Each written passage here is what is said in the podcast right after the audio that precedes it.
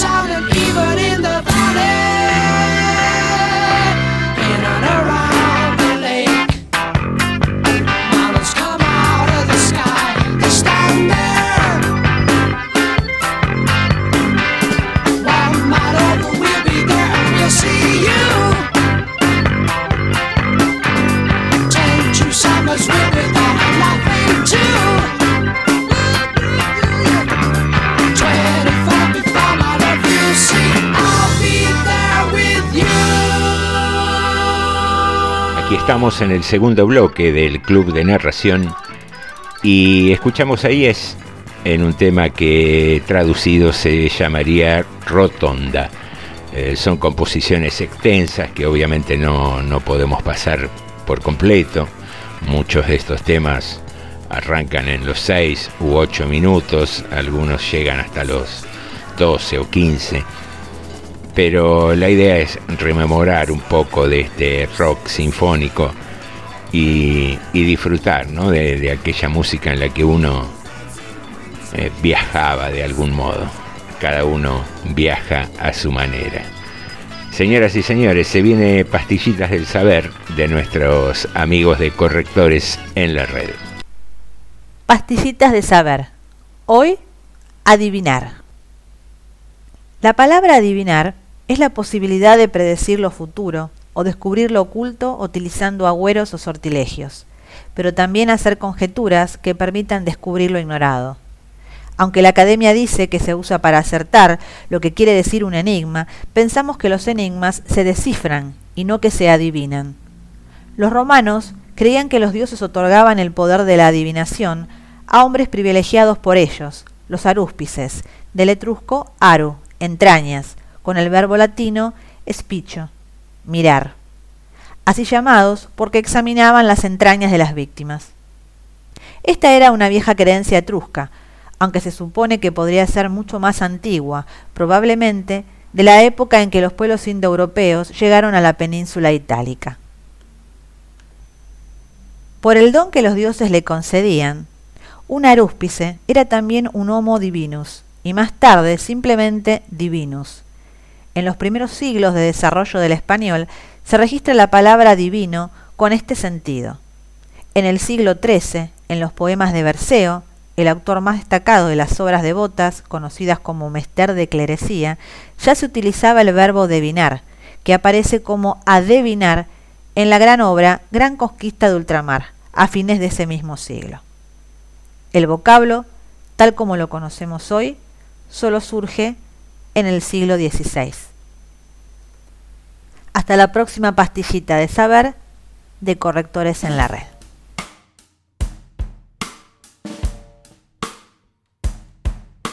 Olivia a veces se acuerda y a veces se olvida de respirar. Olivia duerme abrazada su mona. Tiene trenzas que no deja tocar. No es hermosa, pero donde va pasan cosas. Olivia te lo dice con toda la boca. Tiene casi 30, pero no se notan. No le vengas a contar cuántos pares son tres botas. Se va a poner en tus zapatos. Está un poco apurada, pero va despacio ser tuya un verano. Quererla es un trabajo bastante malo. Olivia es un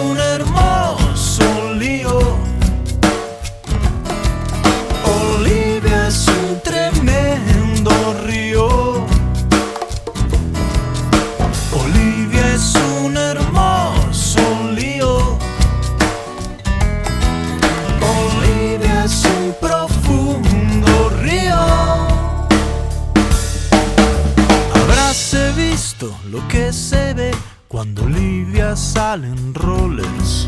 Se paran a aplaudirla los camiones. Olivia dice que no tiene remedio, pero que en el infierno también hay cielo y ahí se va a quedar solita con sus discos de bolero. Olivia está más triste de lo que piensa. Se muere por un hijo y vive de su abuela. En su escote hay dos anzuelos que dicen que ella nadie la vio primero. Olivia es la Madonna de Parque Les ama. Se carga cinco novios en una semana. No la quieras madrugar. Le pones un jetty y le dura un round es un hermoso lío. Olivia es un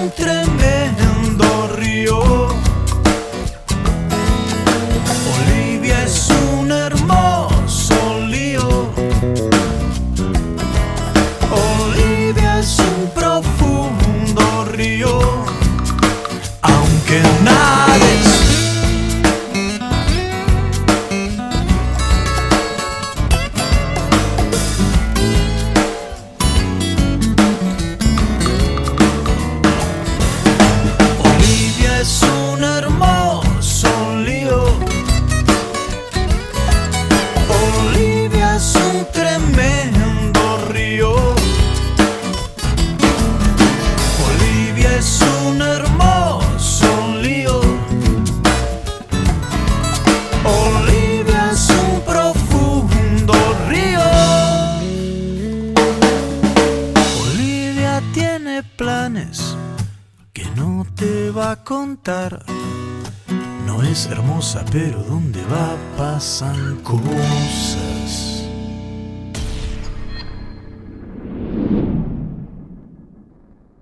Las camillas formaban una fila larga, medio en zigzag, por todo el pasillo.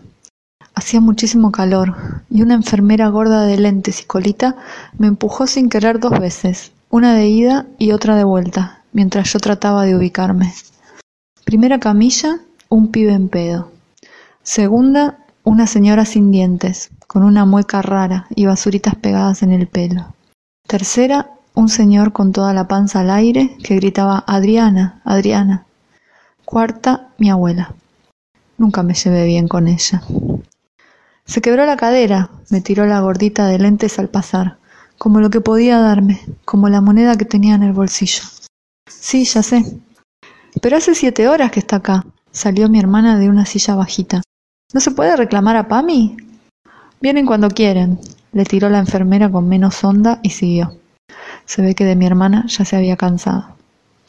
Pero los ojos de mi abuela, acostada en la camilla de lata, sobre sábanas mojadas, estaban vivos, grises como los míos, vivos. Qué lindos tenés los rulos, me dijo cuando le di un beso y me tocó un mechón. Anda, Vero, yo me quedo hasta que nos trasladen, le dije a mi hermana. Ella estaba desde temprano y yo por fin le encontraba un sentido práctico a mi insomnio. Iba a ocupar la noche en eso. Sin embargo, no fui yo. Imposible. Todavía era yo cuando le pasé un pañuelito por la frente y le dije que iba a estar bien. Empecé a no ser yo cuando le sostuve la cabeza por los vómitos, cuando salí corriendo a pedir Reliberán y cuando me reí con ella como dos nenas porque ya había pasado.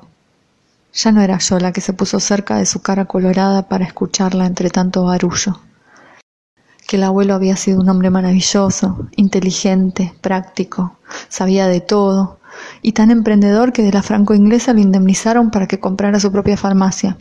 Pero él igual se fue a trabajar para la empresa Graf, Grass, Glax, no sé, no era yo. Y se encontró con un problema, porque la empresa era alemana, pero los compradores eran judíos, entonces nadie le compraba, pero él siguió adelante y también lo indemnizaron, y así compró la farmacia. ¿Y sabés qué hizo Verónica con las cenizas del abuelo? Están en su casa todavía, le dije. Entonces si no salgo de esta, cremame y poneme con él. Sí, le dijo alguien. No podía ser yo. No fui yo la que esperó seis horas más a Pami, la que cuando ella gritaba me duele la nalga, me duele la nalga, metió las manos debajo de las sábanas mojadas y le dijo ahora no te duele más y le dio reiki hasta que se calmó. No fui yo la que le alcanzó el bolso que me pedía. La vio revolverlo rápido hasta que encontró unos papeles impresos en computadora. Arial 18 parecía, manchados de café o alguna otra cosa, y los empezó a mirar. Uno, otro, los descartaba. Padre Nuestro, Ave María, arrugados, en Arial 18, se los iba atajando yo, que no era yo, mientras ella los seleccionaba, guiada por algún conocimiento fundamental. Menos fui yo la que con toda naturalidad le indicó, tenés este también, y le alcanzó uno que decía Gloria. Ah, sí, este. Se quedó con el Gloria y el Ave María. No fui yo en la ambulancia y los nuevos vómitos, en el ingreso a la clínica, serena, con toda la documentación, escuchando al médico que la disnea, que la saturación, que los stents, que con 94 años difícil, pero va a haber que operar una vez se estabilice esto y esto y lleguen las prótesis, quizás el miércoles. Muy bien. Tampoco fui yo la que rescató los papelitos de Gloria y Ave María. Se coló en la terapia y se los puso debajo de la almohada y se cruzó un segundo con sus ojos grises, vivos. Vengo a casa a descansar unas horas. No soy yo la que va a volver apenas se levante. No soy yo la que llora en la almohada. Nunca me llevé bien con ella.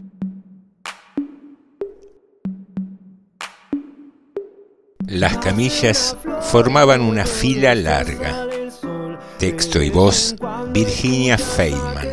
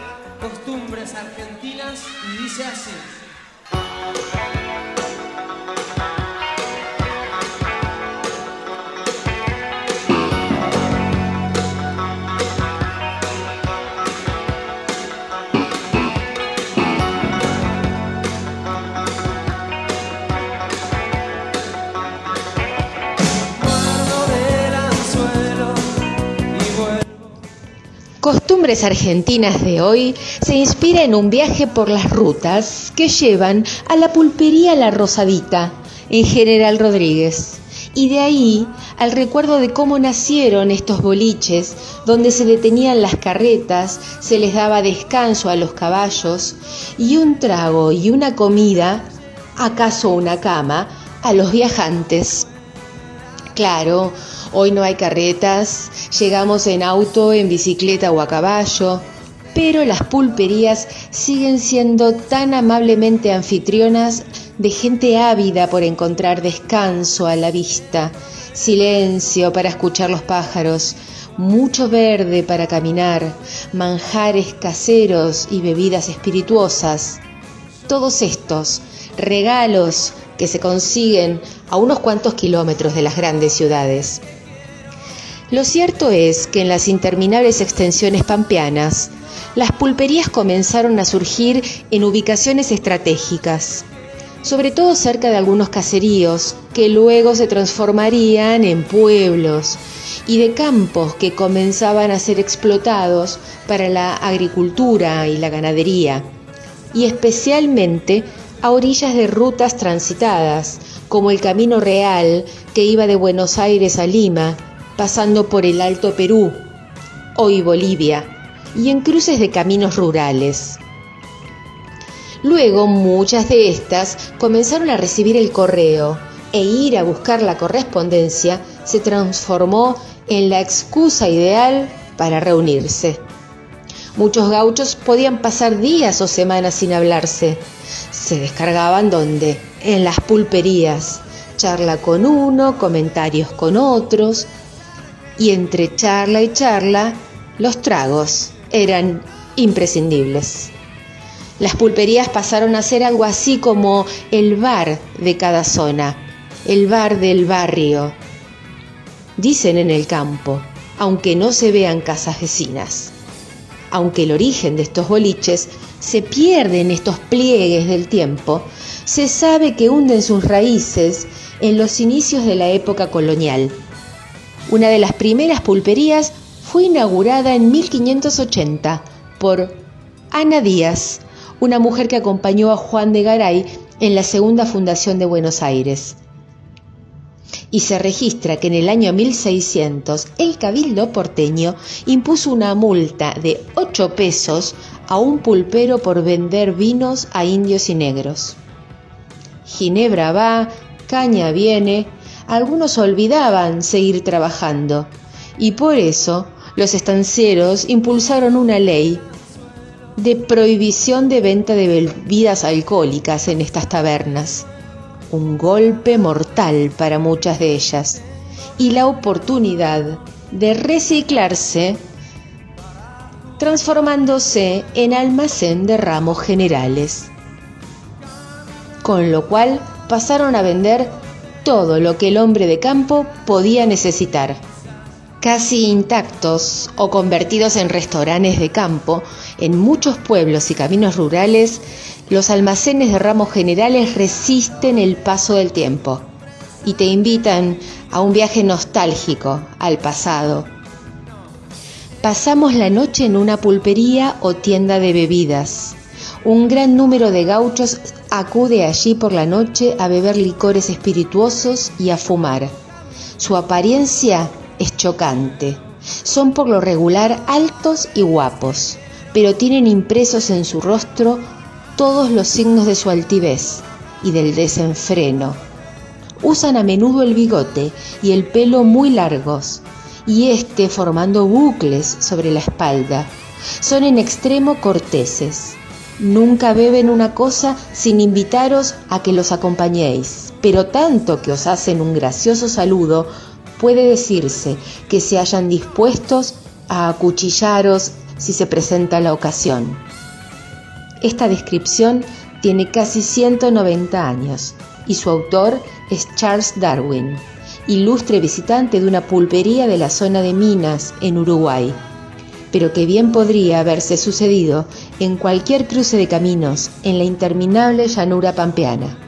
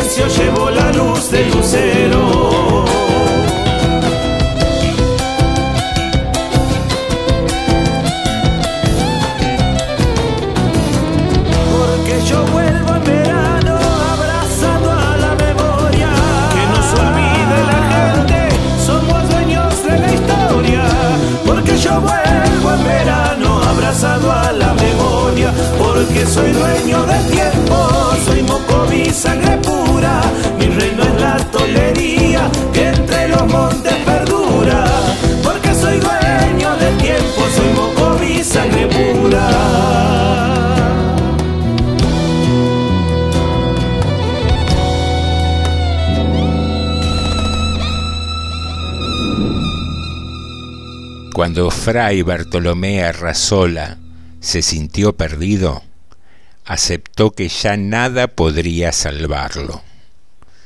La selva poderosa de Guatemala lo había apresado, implacable y definitiva.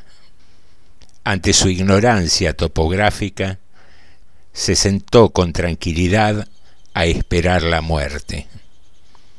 Quiso morir allí, sin ninguna esperanza, aislado, con el pensamiento fijo en la España distante, particularmente en el convento de los Abrojos, donde Carlos V le había dicho que confiaba en el celo religioso de su labor redentora.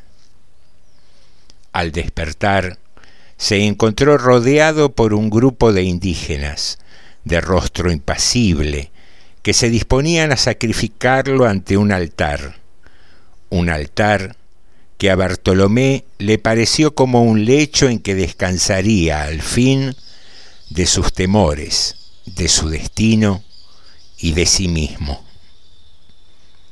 Tres años en el país le habían conferido un mediano dominio de las lenguas nativas. Intentó algo, dijo algunas palabras que fueron comprendidas. Entonces floreció en él una idea digna de su talento y de su cultura universal y de su arduo conocimiento de Aristóteles.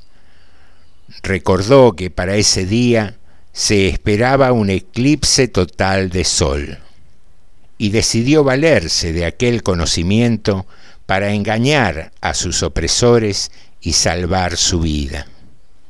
Si me matáis, les dijo, puedo hacer que el sol se oscurezca en la altura. Los indígenas lo miraron fijamente. Vio que se produjo un pequeño consejo y esperó confiado, no sin cierto desdén.